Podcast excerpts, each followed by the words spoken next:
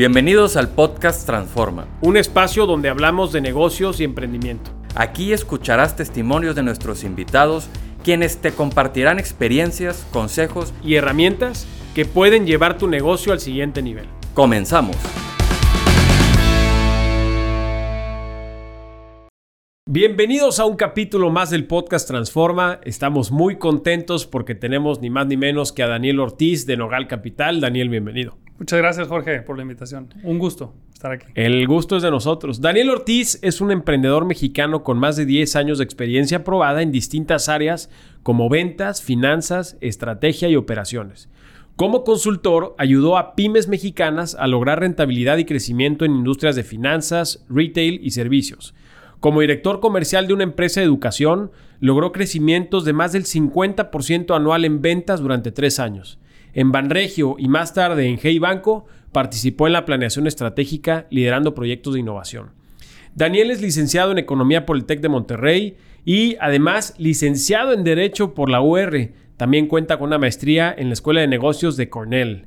Actualmente, Daniel es fundador de Nogal Capital, un fondo de capital privado, también conocido como Search Fund, que apoya a un grupo de empresarios, apoyado por un grupo de empresarios nacionales y extranjeros. Su fondo busca adquirir una empresa extraordinaria en México, desarrollarla y ahorita nos va a contar más detalles. Daniel, bienvenido. Muchas gracias, Jorge. A la orden. Es un gusto estar aquí, compartir un poquito sobre el fondo, lo que hacemos y también un poco la experiencia y consejo a cualquier persona que esté buscando emprender. Oye, a ver, ¿quién es Daniel Ortiz en lo personal y qué te llevó a hoy tener un search fund? ¿Quién es Daniel Ortiz? Una pregunta sin duda difícil de responder. Creo que todos tenemos que hacernos esa pregunta. Mira, yo soy una persona, eh, en, el lado profesional voy a hablar, siempre, siempre he querido ser empresario. Siempre he admirado a las personas que pueden crear valor. Y me refiero a valor económico y social. Entonces, yo me encuentro del lado de, esa persona que, busca un sueño, que busca eh, perseguir una vocación. En este caso, yo, digamos que cumplo esa vocación que tengo como emprendedor mediante una adquisición de una empresa, que ahorita les voy a platicar un poquito más cómo funciona eh, el, el modelo que estoy siguiendo. Justamente esa era la pregunta que quería hacerte. ¿Qué es un search fund y cómo opera? Porque y contextualizo un poquito la pregunta, normalmente pensamos que emprender es desarrollar una empresa, ¿no? O sea, justamente llevar ese proceso de crear tu business plan, tu propia empresa, tu valor agregado, etcétera. ¿Qué es un search fund y, cómo opera? Claro, mira, un, search fund es un, vehículo, hablamos así, mediante, mediante el cual un emprendedor, en este caso yo, reúne a un grupo de inversionistas que confían en su potencial y además en que tiene la capacidad para estar al frente de un negocio y, le apuestan a que este emprendedor puede encontrar una empresa que cumpla las características que ellos buscan como inversionistas para que luego este emprendedor entre a la empresa a operarla, ¿no? A estar en el día a día de la empresa. Y hay muchos motivos por los cuales una persona pudiera querer eh, vender su empresa, pero en este caso se busca crear algo eh, de largo plazo, más bien continuar el legado que alguien ya creó a un inicio y, y administrarlo, administrarlo bien. Eso requiere pues un montón de habilidades, experiencia misma que también complementan eh, los inversionistas como grupo. Y, eso es un poquito la definición que tengo de, Search Fund. ¿Cómo llegaste a, primero a conocer el modelo de Search Fund y luego a quererte involucrar en este, en este tipo de negocios? Claro, mira, el modelo del Search Fund es, es algo antiguo, empezó en los 80, creo que por ahí del 84 en Stanford. Y realmente no, no había sido tan popular hasta en años muy recientes. Yo he sabido de personas cercanas que han emprendido por este camino y yo ya lo conocía antes de entrar a la maestría en, negocios. Yo no lo había pensado en un inicio como algo que yo podía hacer, pero encontré que es el camino perfecto para conjuntar las ganas que tengo de administrar y, sacar adelante un negocio con mi deseo de emprender eh, de una manera que pues, minimiza los riesgos, que hablamos de que se adquiere una empresa con unas características y una estabilidad que le ayudan al emprendedor y con, el, apoyo y el soporte de, los inversionistas a sacar esta empresa, ¿no? Entonces, creo que por la etapa en la que estoy y las habilidades que he desarrollado a lo largo de estos años, estoy en una mejor posición de tomar una empresa de estas que crear una desde cero. Eh, ¿Qué te enfrentaste o, cómo enfrentaste este reto en Cornell? eh, hace unas horas platicábamos que, que tú incluso fuiste el, el, que inicia el grupo este de, de ATA, ¿no? Así es. ETA es ETA. Entrepreneurship Through Acquisition. Eh, básicamente consiste en emprender a través de adquisiciones, ¿no? Y yo formo este grupo porque Cornell, siendo una universidad muy prestigiada y además que promueve mucho el emprendimiento, no tenía un club para promover a las personas que buscan adquirir un negocio, como lo hago yo, ¿no? Fuera de, los, de, las, eh, de, las profesiones que van encaminadas a investment banking y private equity, en las cuales Cornell se distingue, ¿no? Entonces reúno a un grupo de alumnos que decidimos empezar a, a promover este asset class, a, digamos, a dar a conocer cómo funciona y a empezar a invitar conferencistas, inversionistas y personas interesadas en conocer y conectar con esta red. En ese momento tú ya, ya habías decidido que el Search Fund era el camino eh, que estabas buscando. Yo tomé la decisión de emprender a través de un Search Fund al inicio de mi maestría, cuando me di cuenta de esto que te comento, que, que al final estoy persiguiendo una vocación. Creo que todos tenemos el deber y también las ganas de descubrir qué es aquello en donde queremos desempeñarnos. ¿no? Y yo descubrí que esto es lo que quiero hacer al inicio de mi maestría en Cornell. Eh, ¿Cómo está el modelo de Search Fund en México? ¿Ya está desarrollado? ¿Está iniciando? ¿Hay algunos casos de éxito de negocios que operen en este modelo? Sí, claro. Mira, eh, a nivel México, pues hay, digamos, somos el tercer país actualmente. Venimos de ser el segundo lugar. Nos acaba de ganar España en cantidad de personas que están emprendiendo a través de un, de un Search Fund, ¿no? Con este modelo, digamos que fuera de Estados Unidos y Canadá, en todo el mundo hay cerca de un poco más de 200 históricamente que se han formado. Son pocos para el crecimiento que ha tenido. Creo que lo impactante es más el crecimiento que ha surgido en los últimos años, ¿no? Eh, y sí, ha habido casos de éxito en México. Eh, pues hay una compañía, eh, Bomi México, que adquirió Mario Sicilia con su socio José Antonio Fernández y que la vendieron con, un retorno alto para sus inversionistas. también eh, bueno, conozco muy, muy de cerca un caso que voy a nombrar que es Germán Canale y José Pablo Fernández, con quienes trabajé. Tuve el gusto de trabajar en, en verano. Y son un par de emprendedores que regresaron de MIT con la idea de adquirir un negocio. Encontraron eh, en la venta de, un, de una empresa de Heineken una oportunidad de convertir lo que a lo mejor para algunos era un centro de costos en, en un negocio que hoy distribuye hielo en muchas cadenas de, de, retail a nivel nacional, así como también restaurantes y otros, otros canales y se han dedicado a adquirir nuevas empresas, ¿no? Ya llevan 17 empresas adquiridas. Y bueno, es admirable la energía y el dinamismo que se vive en una compañía como Agua Fría, el nombre que ellos decidieron ponerle a esta, a esta agrupación de empresas. Sí, es el tema del hielo, ¿no? Así es. Ellos, creo que me faltó explicar, ellos eh, compraron la división que fabrica el hielo, que antes Oxo y después con la compra de Heineken, eh, adquirieron esa, esa planta de hielo, que es la más grande eh, en el mundo en lo que hacen, en, ese en ese tipo de hielo y, se, han dedicado a comprar otras a nivel, a nivel nacional. A mí lo que me causa duda, Daniel, aprovechando que estás aquí, es que nos ayudes a entender cómo funciona el Search Fund. O sea, ustedes lo, primero que hacen es buscar una empresa con X características, luego comentaste que tú la vas a operar en lo personal y luego la vas a vender o cómo funciona el retorno para los inversionistas. Claro, del lado del emprendedor, las etapas están muy definidas, es un modelo que existe al cual me estoy apegando.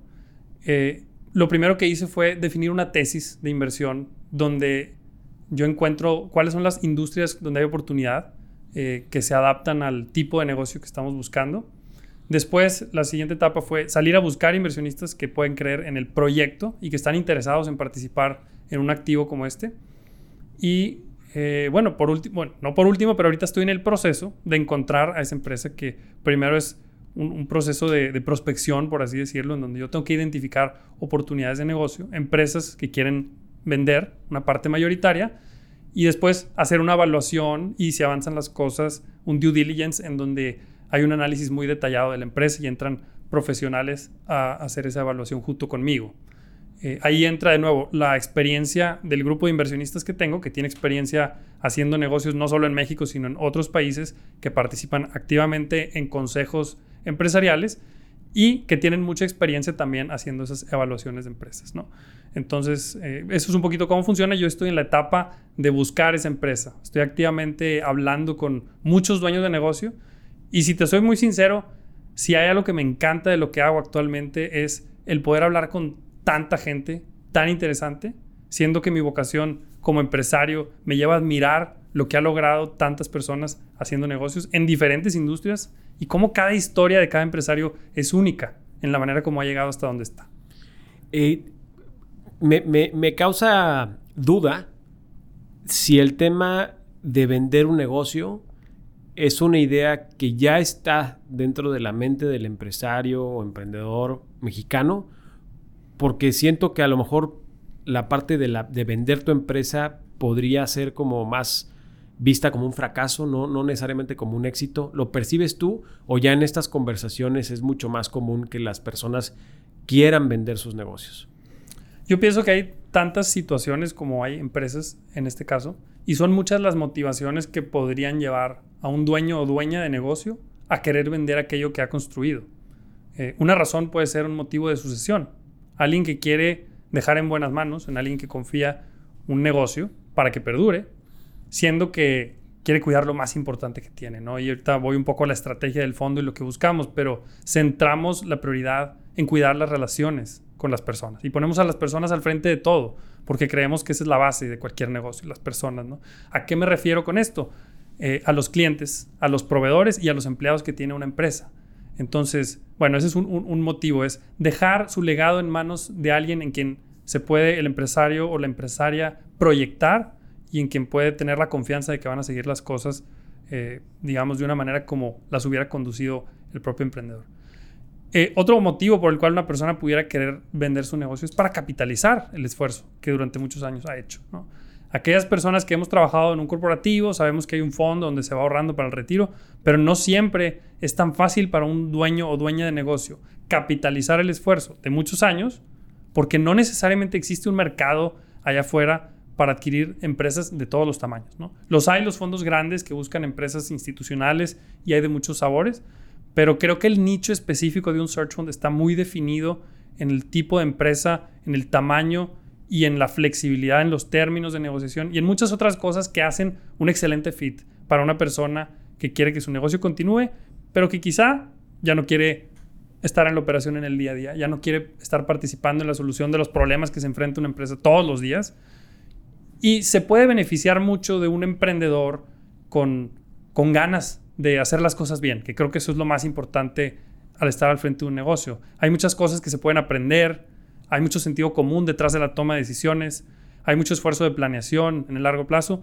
pero es muy importante siempre cuidar las relaciones con las personas, los empleados y los clientes de ese negocio.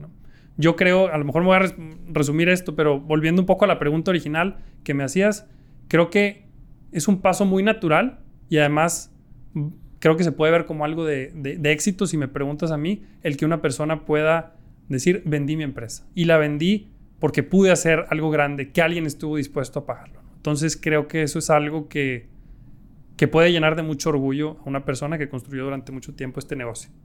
Oye, ¿y cuál es tu tesis? O sea, ¿qué tipo de empresa estás buscando? Claro, mira, lo primero es, estamos buscando en el fondo una empresa que tenga un cierto tamaño, y con esto me refiero 200 millones de pesos en facturación en adelante. ¿Anual? Eh, anuales. Estamos buscando una empresa que sea rentable. Nos gusta pensar en, márgenes de utilidad. Hay varios niveles como esto se puede analizar. Nosotros vemos EBITDA en un primer nivel. El EBITDA eh, buscamos que esté alrededor de, bueno, digamos por encima de un 15 o 20%, que eso es un negocio bastante rentable para, para, el estándar, ¿no? Y, otro componente que es muy importante para el fondo es que tenga ingresos recurrentes, ¿no? ¿Qué significa tener ingresos recurrentes? Que el negocio tenga una manera de proyectar sus ventas en la cual hay montos, bueno, primero voy a hablar de ventas repetidas, que son montos similares, clientes similares a través del tiempo, baja rotación de clientes, pero hay otros esquemas que son todavía más recurrentes en donde hay un tema de contratos que se renuevan, un tema de suscripciones, de membresías, y todo esto facilita mucho la estabilidad del negocio, minimiza el riesgo para los inversionistas y ayuda mucho a, que cuando yo entre día uno, lo que el emprendedor puede hacer en las ventas, en el esfuerzo comercial, pues todo suma a una cartera de clientes que ya existe, que ya confían en ese negocio y en ese producto, y eso es algo muy importante para nosotros, ¿no? Yo creo que esto, por lo que entiendo, eh, está más orientada a la parte de servicios. Así es. Si, yo pensaría que el negocio que vamos a comprar, por lo que estamos apuntando, es un negocio de servicios B2B y estamos enfocados en tres verticales, tecnología, educación y servicios a la manufactura. Los servicios a la manufactura son un sector que fuera del nearshoring tradicionalmente ha sido un sector muy grande en México, que da una escala para que las empresas globales vengan a nuestro país y eso hace que sea un negocio que crece muy fácil y además que tiene potencial por todo lo que podamos hablar al respecto de mano de obra calificada, eh, infraestructura, eh, electricidad y con todos los retos que también eso conlleva, ¿no? Pero es un sector que, le vemos mucho potencial, servicios a la manufactura. Y buscamos negocios que no sean algo así como comprar una planta o una fábrica que sea muy intensiva en, activos, ¿no? Sí. Eh, en, fierros, como llamarían algunos, ¿no? Pero pudiéramos buscar algo que dé servicio a esas empresas o bien que sea manufactura ligera, como lo es el hielo en agua fría. Ah, fíjate, qué interesante. Ahora, tú definiste esta tesis de inversión eh, al momento en que decidiste eh, armar tu search ¿no? Decías que habías hecho una investigación, tú pretendías una tesis. ¿Esto lo presentas a un grupo de inversionistas o cómo, cómo, cómo funciona el proceso de levantamiento de capital del search fund? Claro, cae del lado del emprendedor prospectar y buscar a esos inversionistas y luego todo lo demás pues es un trabajo de convencimiento. Y en ese proceso yo hay mucho que les podría compartir si hay alguien en la audiencia buscando emprender o levantar capital. Es algo que yo nunca había hecho antes, es algo que aprendí mucho y también eh, creo que es muy importante tener siempre eh, tres cosas, ¿no? O sea, eh, humildad, confianza y perseverancia. Creo que serían tres cosas que yo me enfocaría en recomendar a un emprendedor que va a levantar capital. la humildad porque los inversionistas quieren ver que eres una persona que sabe escuchar, que sabe escuchar cuando va a ser necesario que recibas un consejo, que sabe pedir ayuda cuando lo necesitas. La confianza porque todos hemos logrado cosas en nuestra vida, hemos tenido éxitos y, es importante que, eso salga a relucir, las capacidades que tenemos y sobre todo aquellas que son transferibles de un trabajo previo, un negocio previo que emprendimos, a esto que vamos a hacer. Y eso lo llamamos transferable skills, cosas que podemos aplicar eh, de una industria a otra. Y la tercera es la perseverancia, porque mucha gente te va a decir que no, que no quiere darte su dinero y eso no es algo personal, es algo de negocios tú invitas a los inversionistas y tienes que tener la capacidad de tolerar esos no. Y en algún momento puedes sentirlo como un rechazo, pero también puede ser eh, una retroalimentación que te ayude a ver qué es aquello donde puedes mejorar. Entonces sí, yo tuve que a lo largo del proceso de fundraising eh, recibir muchos rechazos, ¿no? Gente que decía no, o en este momento no por X o Y. Y sobre eso quiero hacer otro comentario, si me permites a la audiencia. Yo soy un firme creyente que México es un lugar increíble para hacer negocios. Como socio de Caintra o, miembro más bien de Caintra, lo, lo, puedo afirmar y conozco y me gusta y yo me quiero morir haciendo negocios en mi país. Pero a veces suceden cosas que, que son un poco de market sentiment, ¿no? como la planta de Tesla o ciertas cosas que suceden. Y, nos da mucho gusto ver que, que la economía pinte para que se va a desarrollar y que existe potencial. Yo lo que diría es, qué bueno que vengan los extranjeros a invertir en México, qué bueno que la inversión extranjera ha crecido en doble dígito, pero no necesitamos que vengan los extranjeros a decirnos que tenemos un gran país. Tenemos un gran país para hacer negocios y tenemos muchos recursos y tenemos a muchas personas y una clase media creciente y un consumo que crece y eso es algo pues pues admirable. Y siempre están las malas noticias y siempre podemos enfocarnos en lo malo, pero creo que es algo que, que a mí me gusta mucho decir. Y cuando hablé con los inversionistas internacionales, yo les dije que México es un gran país para invertir. Y les dije las razones, ¿no? Y creo que es algo que siempre hay que tener muy claro cuando estamos fundraising. ¿Por qué invertir en Daniel Ortiz? Pero también por qué en México. Y por qué México es un gran país. A ver, platícame un poquito más de eso. Se me hace muy interesante. ¿Cómo abordaste eso con el inversionista? ¿Qué les decías específicamente? Bueno, yo, yo citaba un fenómeno de crecimiento de inversión extranjera, ¿no? Y ante ciertas objeciones como la inflación, pues bueno, sí, la inflación es una, una, situación que estaba cuando yo estaba y sigue, se ha venido controlando, pero es una situación global. El tema político, yo creo que siempre es un, riesgo la política en cualquier lado, ¿no? Y el país que crea que está exento de una mala política, pues que voltea a ver a grandes potencias, y podemos hablar del Brexit o podemos hablar de malos presidentes que ha tenido Estados Unidos, en la opinión de, de quien tú quieras, Pero creo que al final los emprendedores y los empresarios siempre hemos salido adelante a pesar de las adversidades, a pesar de la política. Y no siempre gracias a eso, ¿no? Eh, tampoco no creo que, toda la política en México sea mala, pero sí creo que es cuestionable muchos de los esfuerzos, en donde preferiría eh, no meterme, ¿no? Pero creo que, bueno, eh, entonces por un lado el tema de inflación que se está controlando, por un lado el tema de tipo de cambio, que nosotros vemos como que sube y baja, pero en realidad lo que sucede es que el Banco Central replica la política de la Fed y eso más o menos mantiene en un rango aceptable el tipo de cambio y que hace que haya estabilidad en el país. Y la inversión extranjera directa creciendo, hablé de la clase media y todo eso. Y luego vienen las preguntas enfocadas en, ¿y por qué Daniel Ortiz? ¿Por qué, por qué voy a creer en este emprendedor y qué capacidades tiene para, para llevar adelante una empresa? Y ahí es solamente destacar aspectos de la experiencia y de las cosas que hemos logrado, pero sobre todo saber que al estar al frente de una empresa, no es el emprendedor el que va a venir a, a ser el salvador de, una empresa o el que va a venir a cambiar las cosas, sino realmente es estar muy, eh, digamos, ser muy, ¿cómo se dice? Receptivo. Ser muy receptivo a los empleados de esa empresa, a las personas que han estado trabajando por muchos años en esa empresa y que pues la verdad en muchas cosas uno viene a aprender de ellos, ¿no? Y creo que eso es algo muy importante.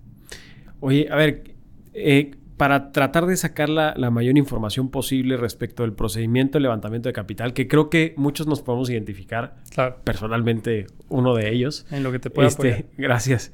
Eh, ¿Cómo presentabas tu información a los inversionistas? Y quiero, quiero contextualizar aquí un poco porque a diferencia de un startup o de un emprendimiento normal, pues los que estamos, digamos, emprendiendo en modelo startup, ya traemos un modelo de negocio definido, ya traemos una, digamos, una idea, un MVP, este, probablemente un negocio andando con, ya con tracción. Y entonces, pues podrías concentrarte a lo mejor en, cómo crecer esto que ya tengo. Yo creo que tú tenías todavía más difícil. Es como, oye, necesito que confíes en mí porque voy a encontrar una buena oportunidad y la voy a operar. O sea, e, e, estaba como muy distinto. Eh, pero creo que a pesar de, que son dos caminos totalmente diferentes, llegan a, una intersección común dentro del procedimiento de levantamiento de capital, que es la parte del picheo, la parte de la información, el cómo presentas tu proyecto. ¿Qué recomendaciones nos podrías dar para quienes quieran hacer el, Search Fund y estén en este momento de levantamiento de capital, como para quienes tenemos un emprendimiento? Sí, con mucho gusto. Eh, en primer lugar, diría que tengo una gran admiración para gente como tú y otros emprendedores que están creando algo desde cero y que están haciendo algo. Creo que les tengo una envidia de la buena. Yo cuando me gradué de economía quería ser emprendedor. Luego estudié derecho y luego me fui a la maestría, pero siempre he querido ser emprendedor. Eh, pero yo sentí que no tenía la gran idea, que no tenía la experiencia y menos el capital para iniciar algo, ¿no? Y tenía que salir a, a levantar. Entonces mi decisión fue ponerme a jalar durante algunos años para adquirir esa experiencia o lo que según yo iba a necesitar para convertirme en un emprendedor. Entonces mi admiración para esas personas que están creando, que están buscando crear algo. Hay una probabilidad alta de fracaso en las startups. Hay una probabilidad alta y creo que se tiene que hablar más de eso, de que no, no es sencillo, ¿no? Eh, pero bueno, volviendo al tema de qué recomendaciones daría yo a estos emprendedores, diría, es muy importante creer en ti mismo, es muy importante ser perseverante y buscar siempre, digamos, eh, o sea, verlo como un juego de números, ¿no? A lo mejor si, si, si 10 personas me van a decir que no y yo necesito 10, pues contactar a 20 para que 10 me digan que sí. Y verlo como un tema probabilístico.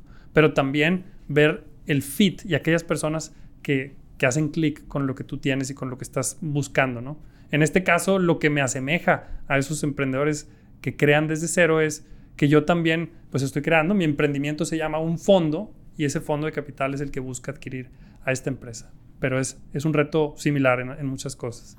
¿Cómo presentar la información al inversionista? ¿Haces antes un, digamos, una búsqueda del perfil del inversionista? Si ya ha invertido en search funds antes, o sea, ¿cómo defines eh, eh, justamente llegar a ese fit ¿no? entre tu proyecto y el inversionista? Sí, claro. En el caso mío, todos los inversionistas que se sumaron a mi cap table tienen experiencia y conocen ampliamente el modelo del search fund, es decir, fueron searchers ellos mismos o han apoyado a otros o son inversionistas seriales o son fondos institucionales que invierten en search funds. Eh, entonces, para mí era eso un tema muy importante. Digamos que yo sí fui un poco selectivo al, a qué inversionistas contactaba porque para mí es importante que el inversionista sepa el, modelo en el, que, en el que está entrando y, y, sepa también cómo apoyar. Porque como emprendedor uno se apoya mucho de esos inversionistas ¿no? y recibe mucha ayuda. Yo siempre digo que uno no tiene nada que no haya recibido. Pero bueno, ¿cómo presentar la información a los inversionistas? En mi caso yo hice un documento extenso, varía en extensión, pero puede ser 20 hojas, pueden ser 10, pueden ser 30. En mi caso fueron cerca de 30 hojas, en donde pues incluye desde mi currículum, la experiencia y también el tipo de industrias que estamos persiguiendo y por qué, y un poco la investigación de cuáles son aquellas industrias que están creciendo y cuáles son las oportunidades dentro de esas industrias. Entonces es un, es un documento eh, que, luego se convierte también en una presentación y que luego abre pláticas. No sé qué porcentaje de los inversionistas hayan leído el documento completo, pero creo que es un excelente inicio de conversación. Y luego es pensar en cuáles son, cómo conecto las cosas que, he logrado en el pasado para seguir generando valor hacia el futuro. Oye, yo por lo que entiendo del Search Fund hay como dos grandes etapas. Primero la etapa para que tú puedas dedicarte a buscar oportunidades este, de inversión, etcétera, y luego la parte de la adquisición. Eh, más o menos cuánto debe de esperar o cuánto tiene que levantar un searcher, digamos, para la, etapa 1 y luego cómo convencer a tus inversionistas a que le metan a la etapa de adquisición. Sí, claro. Y voy a explicar un poquito más cómo funciona el modelo del Search Fund. En la etapa 1, porque hablamos de esas dos etapas que bien comentas, lo que se busca es financiar los gastos de la búsqueda. Entonces eso significa pues una oficina, la constitución de un fondo, un sueldo para el emprendedor, eh, personas como interns, que, eh, practicantes que pueden ayudar a, este emprendedor, gastos en general. Y eso estamos hablando de un fondo entre, pues para, un, para una persona que está eh, sin un socio, como yo estoy en este momento, pues cerca de 450 mil dólares, ¿no? Y eso da batería para una búsqueda de dos años, en donde mi tiempo completo es estar enfocado en buscar y encontrar oportunidades y financiar esos dos años de búsqueda. Identificada la oportunidad, los inversionistas ya están listos para hacer ese desembolso de esa oportunidad que el emprendedor va a traer. Porque por eso invirtieron en primer lugar y confiaron en un emprendedor para financiar esos gastos. Nadie desembolsa un dinero pensando en que sea a fondo perdido, sino realmente lo hacen por, porque quieren entrar a adquirir un negocio en México junto con este emprendedor. Entonces, en esta segunda etapa, eh, pues sí, el emprendedor presenta la oportunidad, los inversionistas apoyan el due diligence. Es importante que, pues para el inversionista existe la opción, pero no la obligación de entrar en la segunda etapa. Si ellos en un momento no hacen fit con el negocio porque no era una industria que ellos preferían, o si no es, no es su momento o lo que sea, pueden, pueden no participar. Pero ellos tienen un premio con su capital por haber confiado en el emprendedor al inicio. Ellos tienen 1.5 veces lo que aportaron en la fase inicial de búsqueda que se convierte eh, con la adquisición de esa empresa. Entonces ellos tienen cierta ventaja como un premio por el riesgo de haber entrado al inicio. Qué interesante. Oye, ¿los, los inversionistas participan en el proceso de decisión de la adquisición o, o, no los participas? ¿Es una decisión del emprendedor o es una decisión en equipo con el inversionista? En etapas tempranas, el emprendedor adopta los criterios de los inversionistas para identificar estas oportunidades. Identificada la oportunidad, el emprendedor ayuda a que fluya la conversación y los inversionistas eh, ya esperen una oportunidad de este tipo y todo sea más sencillo. Pero, pero sí está en la decisión del inversionista entrar o no a cada oportunidad. Entonces, cada uno de ellos pues tiene esa, esa evaluación que tiene que hacer de, de, la oportunidad que se presenta, ¿no? Y como tal, pues son tomadores de decisión sobre su capital. Si un inversionista decide no entrar, en la etapa de la adquisición el emprendedor puede traer a otros inversionistas. Y yo lo que, lo que creo es, y ligado al comentario del inicio, en México hay muy buenos negocios, yo creo que al encontrar un buen negocio, no va a faltar el capital para financiar una búsqueda. Claro. Para financiar una adquisición, perdón. Una vez adquirido el negocio, tú comentabas que lo vas a operar, lo vas a crecer y cómo se espera el retorno del inversionista. ¿Vía dividendos o si hay un evento de liquidez como una venta futura, etcétera? Claro, mira, no hay una presión por una venta, como sí la existe en algunos otros fondos de private equity, al menos no en nuestro caso. Hay, hay, diferentes tipos, pero no estamos presionados por un ciclo de fundraising para vender la empresa. Eso es muy importante. Lo que sí es, en la mayoría de los casos, los search funds han vendido la empresa al paso de unos años. ¿Cuántos? Pueden ser 10. Hoy se habla que hay una tendencia eh, en, la gente que conoce más este modelo de las ventajas de, de, lo llaman longer holding periods, aquellos periodos más largos de tiempo. Entonces, ¿de qué va a depender una potencial venta? Porque para un inversionista siempre es atractivo ser parte de un negocio cuando ese negocio es rentable. Eh, entonces, ¿de qué depende de la? Que, se venda o no. Pues si el emprendedor y el negocio, digamos que el, perdón, si el negocio es un buen negocio y el emprendedor puede seguir aportando valor a ese negocio, no necesariamente estamos pensando en vender ese negocio. Puede, puede que dure más años, ¿no? Pero sí es la idea eventualmente hacer un exit y con eso dar un rendimiento a los inversionistas originales. Eh, ¿Cuál es el múltiplo esperado de retorno más o menos? Digo, sé que depende de muchas cosas, pero promedio en la industria, ¿cuál es lo esperado? La tasa de retorno en el último estudio de, de Stanford, que habla de Estados Unidos y Canadá, andaba cerca de 33% por ahí. En estudios previos que se habían hecho para México y el resto del mundo, andaba en esas cifras y en el último fue un poco menor, creo que 20%, no, no tengo la cifra exacta, pero el emprendedor empieza a, a tener un incentivo eh, e-, económico mayor cuando se cumple dar un retorno a los inversionistas en este modelo que empieza desde el 20% y hasta el 35%. Si tú me preguntas, yo quisiera dar por encima de eso. Vale. Y, vaya, ¿cómo vas en este proceso de búsqueda? ¿Has visto oportunidades valiosas? O sea, ¿dónde te encuentras ahorita? ¿Cuánto tiempo llevas desde que constituiste tu, Search Fund hasta el día de hoy? ¿Cómo vas? Pues mira, en, el proceso de búsqueda llevo dos meses formalmente prospectando negocios. Hablo actualmente, pero este número va a crecer conforme avancemos. Ah, enviamos como cerca de 150 correos a la semana a diferentes empresas. Muchas de ellas acaban bateadas, otras sí nos reciben, pero siempre que hay una disposición de hablar con un dueño o dueña de negocio, tomamos la oportunidad de hacerlo porque uno, aprendemos mucho y dos, pues es algo donde podemos evaluar en conjunto si podemos. Yo creo que estamos hablando con cerca entre 10, entre 5 y 10 dueños o dueñas de negocio por semana, más o menos. Y es algo que quisiéramos seguir creciendo y tener ese, ese alcance para, para poder encontrar una oportunidad. Ya tenemos varias que estamos evaluando, pero al final todo se va a traducir en la disposición de vender, en el fit que hace el emprendedor con esa empresa y, el potencial que tenga de crecimiento y, pues obviamente un proceso de negociación con la empresa. Oye, a ver, ¿y cómo haces? Es que me causa curiosidad y por eso lo pregunto. Ah. ¿Cómo haces el, approach con el, con el dueño de negocio de que, hola, ¿cómo estás? Soy Daniel de Nueva Capital y estamos buscando empresas para adquirir? La verdad, eh, lo hacemos de una manera muy directa. Yo no sé si sea lo óptimo. Eh, hay personas que dicen, bueno, ¿y, tú quién eres y por qué me quieres comprar? Sí, no, pero esa era la pregunta, o sea, de que al final del día no, no, no, lo toman a veces como un insulto, pues, o sea, de, de ¿por qué me comprarías? Pues mira, nos toca de todo, pero sí somos cuidadosos en el lenguaje. Al final buscamos eh, adquirir una participación mayoritaria en una empresa. ¿Qué es eh, mayoritaria? Mayoritaria, para, bueno, en el caso nuestro de, de, Nogal Capital buscamos adquirirla por completo y si el dueño o dueña quiere permanecer en el negocio, quedarse con un 15 o un, un 10, un 15% de ese negocio, puede participar en ese porcentaje. Nosotros comprar el, el 85%, ¿no? Pero bueno, idealmente pues es hacer una transición, que al final lo que se busca es, adquirir la empresa, ¿no? Buscamos mucho eh, encontrar cuáles son las motivaciones que pueden llevar a alguien a vender y, ser muy claros, porque la verdad estamos en el negocio de comprar una empresa y podemos ahorrarle mucho tiempo a alguien en, en conversaciones. Entonces sí lo ponemos upfront, ¿no? Al principio es, oye, somos un fondo y estamos interesados en comprar una gran empresa como, como la tuya. ¿no?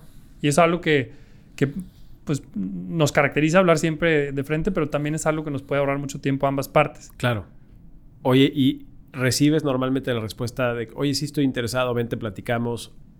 o, simplemente, pues no. Bueno, recibimos varios tipos de respuesta. Uno es eh, no respuesta. Otro es una respuesta de decir, en este momento no estamos interesados en una adquisición y sucede mucho y nos ha tocado mucho ver empresas que quieren crecer y quieren capital para crecer, pero no están pensando en venderla en este momento, ¿no?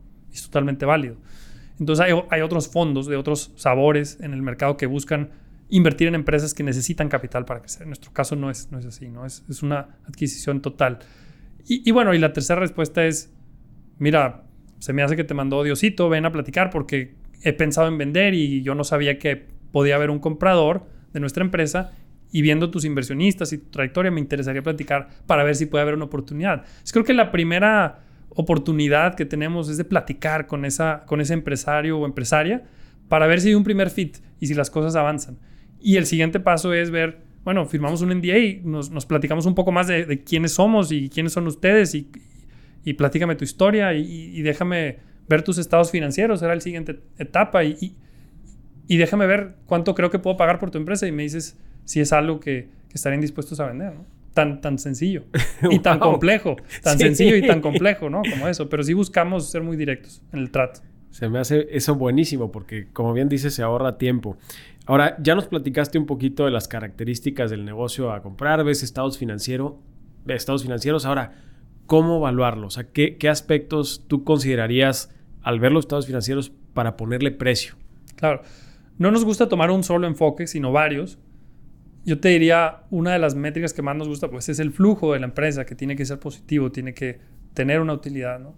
Y nosotros lo equiparamos, en algunos casos mm, mm, tenemos que hacer ciertas comparaciones también de industria, pero el EBITDA menos el CAPEX, el CAPEX es toda inversión que se requiere en maquinaria y en mantener esa maquinaria cuando, cuando ésta existe.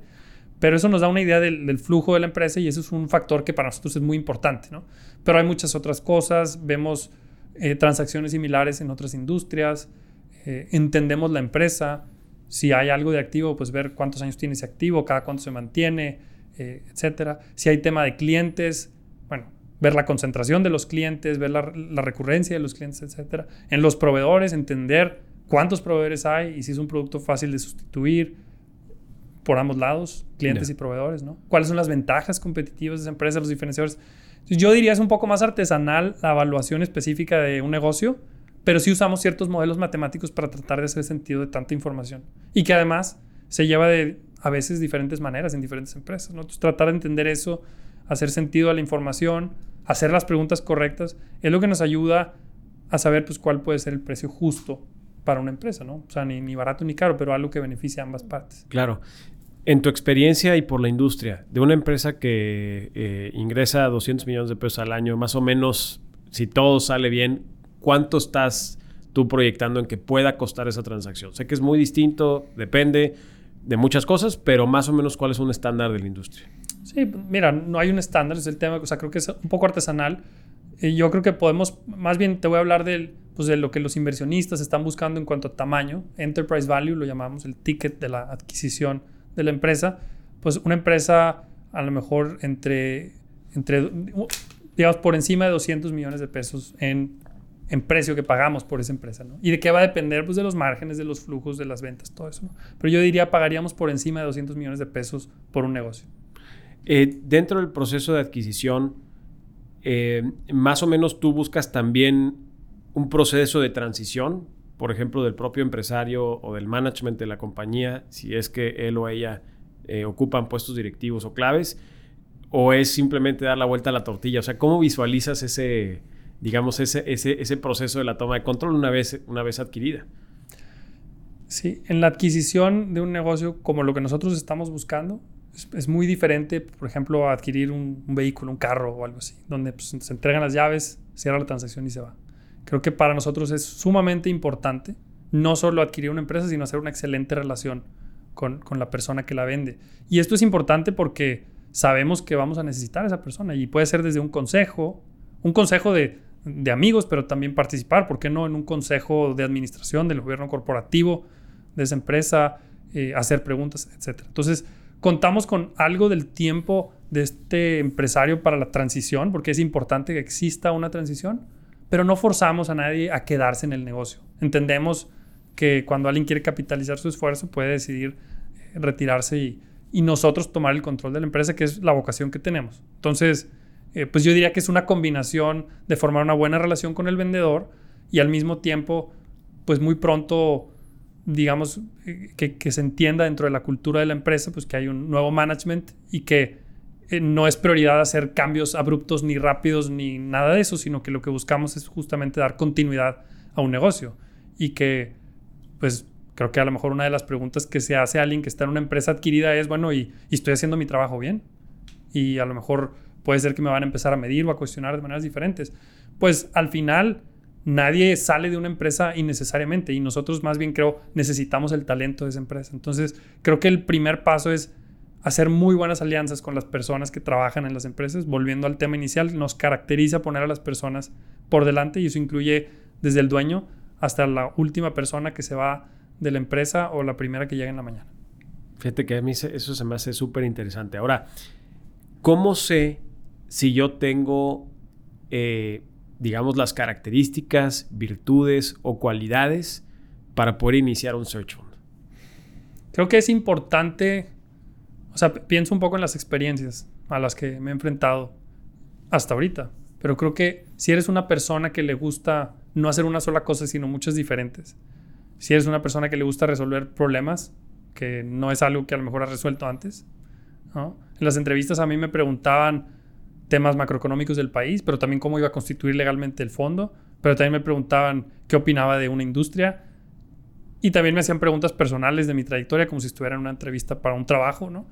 como que hay que saber un poco de todo, pero se entiende que uno no es experto en todo y que a veces puede, eh, digamos, eh, pues apoyarse de otras personas. Creo que eso es, o sea, número uno es ser generalista, ¿no? O sea, tener una visión holística de las cosas, poder entender eh, de diferentes mercados, diferentes áreas de la empresa, diferentes canales, etc. Y, estar muy dispuesto a aprender es algo que también diría es muy importante lo que decía al inicio, o sea, la humildad, la confianza y la perseverancia creo que aplica también para un emprendedor que está lanzando un search fund. Tú tienes que confiar, pero también tienes que tener la humildad de escuchar y aprender. Y, y creo que el drive, las ganas, el deseo de hacer algo grande, en mi caso yo, yo lo llamo el deseo de convertirme en un empresario que pueda transformar la vida de muchas personas yo vengo de una familia de, empresarios eh, aquí en México. Eh, mi papá fundó una empresa de, computadoras en, los 80 ¿no? Cuando no se vendían computadoras, las primeras las vendían a las empresas. Hizo su propia marca. Eh, fue exitoso. Para mí es un, gran, un gran ejemplo de inspiración, mi papá, como también otras personas que han emprendido, ¿no? Entonces, alguien que puede, digamos, sentirse admirado por lo que han logrado otras personas y que puede llevar a cabo ese esfuerzo con una continuidad, pues es una característica también deseable de un search fund, ¿no? Saber, saber, del, saber que hemos recibido muchas cosas y que tenemos eh, la oportunidad, pues, de tomar un negocio como este, pues requiere cierta, cierta valentía también, cierta, ciertas ganas de transformar. Y ese drive es algo que no, no se enseña o no, no se puede imponer si es algo que, que, no se tiene. ¿no? creo que el drive es un factor muy importante. Daniel, nos gusta cerrar los podcasts con una pregunta que probablemente también ya la hiciste el comentario a lo largo del capítulo, que es ¿qué consejo o experiencia ha cambiado tu vida y quisieras compartir con nosotros? Mira, es una pregunta muy profunda. Yo creo que me siento muy bendecido. Me siento muy bendecido de no una, sino un montón, un sinfín de experiencias que me han marcado en mi vida creo que la más importante o a lo mejor de las más importantes que puedo pensar en este momento es mi familia, que me han apoyado pues, en todas mis locuras, ¿no? Desde estudiar dos carreras y yo, yo, yo me siento muy bendecido y lo digo por eso, o sea, tengo un corazón agradecido por la gente que me ha apoyado. Y en el fundraising y hoy en día eso se llama mis inversionistas, que son como mi familia cuando yo les quiero ir a preguntar algo, ¿no? Y me voy a un tema más general, yo creo que no tenemos nada que no hayamos recibido. Y como tal pues no siento más que las ganas de trabajar muy duro, hacer las cosas bien. Siento una responsabilidad muy grande, el capital de los inversionistas que, han apostado en mí, pero también siento que, que se me ha dado lo que necesito para salir adelante, ¿no? Y a mí me gusta pensar, yo soy un hombre que cree en Dios, yo creo que Dios nos ha dado mucho y nosotros nos corresponde un poco ver cómo poner esos talentos a favor de los demás, cambiar, etc. Y yo creo que mi familia ha tenido un rol muy importante en inculcarme los valores cristianos y en confiar eh, en, lo que, en lo que hacemos, ¿no? Y pues me siento afortunado de eso. Eso creo que sería de las mejores experiencias que he tenido. Haber nacido en la familia que me tocó, tener una esposa que me apoya, que me mantuvo durante cinco meses. Pagaba la luz y la colegiatura del kinder y cuantas cosas más había en la casa, mientras yo encontraba ese capital para sacar adelante este proyecto.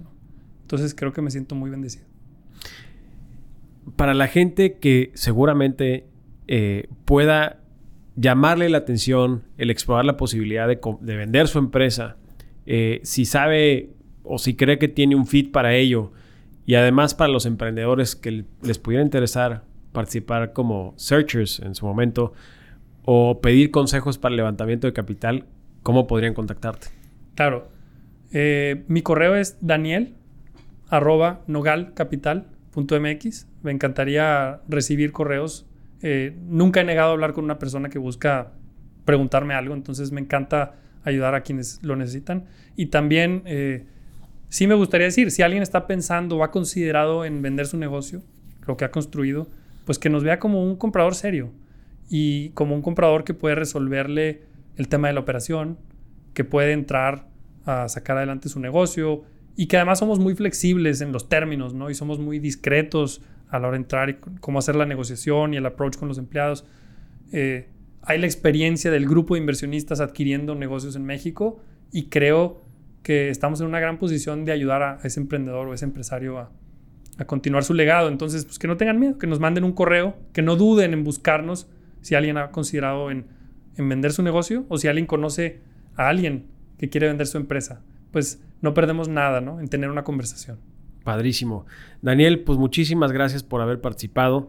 Eh, nos das mucha información de un modelo que creo que también es poco hablado y por demás interesante, así que espero que tengamos todavía la oportunidad de seguir platicando.